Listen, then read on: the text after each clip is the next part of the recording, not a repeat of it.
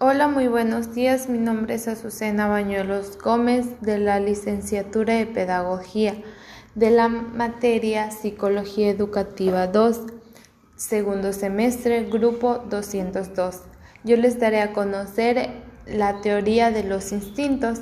El instinto es el comportamiento innato de los humanos transmitido genéticamente, el cual les permite responder de forma espontánea ante cualquier estímulo, bien sea interno o externo. Esto se caracteriza por ser específicos de la naturaleza compleja, es decir, consiste en una serie de pasos para su activación de la percepción de la necesidad. Existen diferentes características de los instintos. Una de ellas tiene como objetivo la adaptación. Otra es, es normal en todas las especies. La variabilidad y las excepciones son mínimas, aclarados por el mismo instinto. Otra es, es de naturaleza compleja, es decir, consiste en una serie de pasos para su activación, como la percepción de la necesidad es innata porque no requiere de un aprendizaje anterior y por último es específico ya que sucede ante ciertos estímulos externos o internos. Existen dos tipos de instintos. El primero es el eros.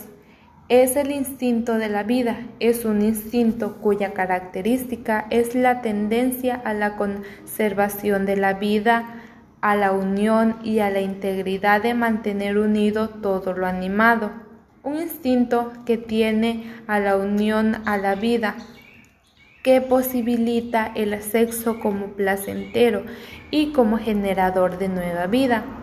El segundo instinto es el tanatos, por el contrario, es el instinto de la muerte, designa las pulsiones de muerte que tiende hacia la autodestrucción con el fin de hacer que el organismo vuelva a un estado inanimado, a la desintegración hacia la muerte, en una palabra.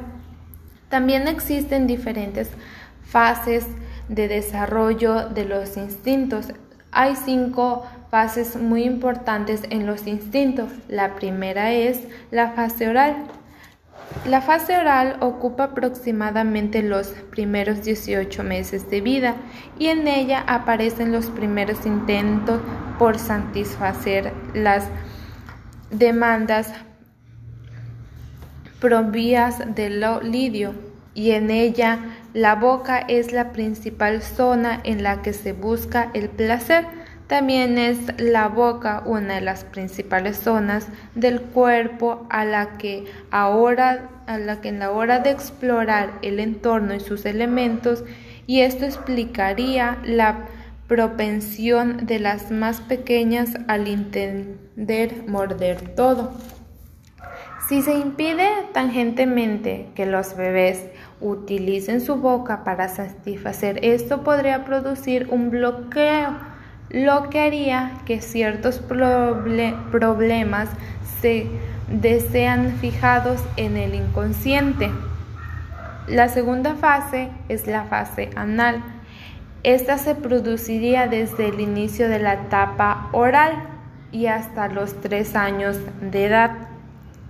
Se trata de la fase en la que se empieza a controlar el esfínter de la defección.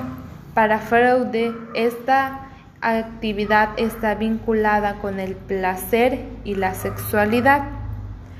La tercera fase, que es la fase fálica, durante entre los 3 y los 6 años y su zona erogénea asociada es la de los genitales. De este modo, la principal sensación placentera sería la de orinar,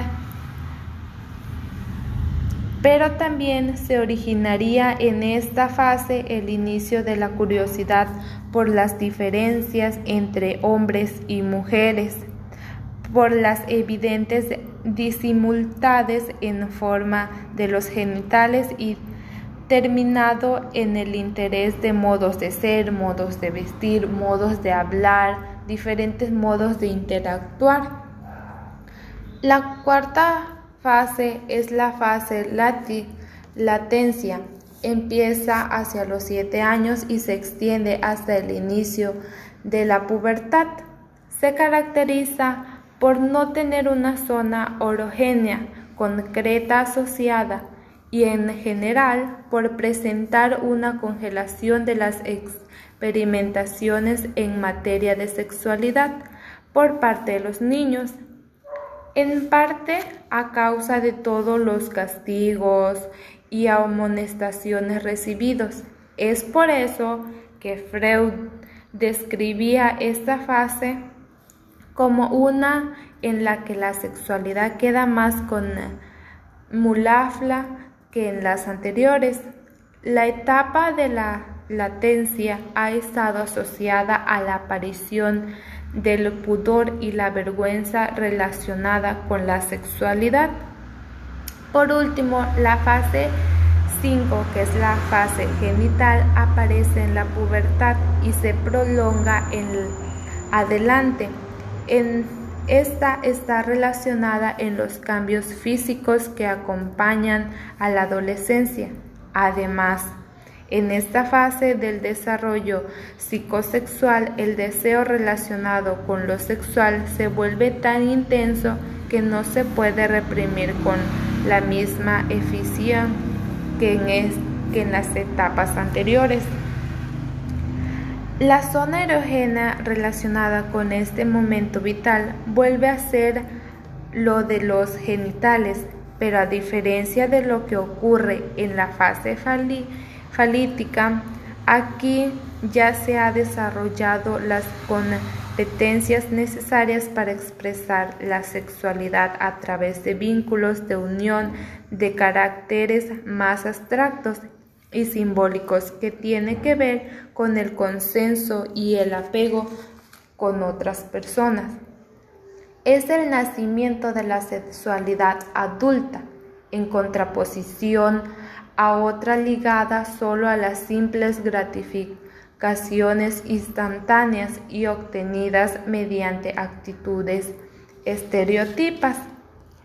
Esto me da la conclusión de que los instintos son una conducta con natural del ser humano y se caracteriza por permitir que éste perciba y analice rápidamente cualquier movimiento que esté fuera de lo común. Por lo tanto, es un impulso que provoca una acción e involucra los sentimientos de manera inconsciente y sin razón debido a que cuando se estimula dicha cualidad, la persona siempre obtiene una respuesta inmediata, que nos quiere decir que cuando uno como persona siente un instinto es porque algo va a pasar. Cuando pasa ese algo que tú sentiste es cuando la respuesta te viene inmediatamente y dices, por eso sentí ese instinto, porque va a pasar tal cosa.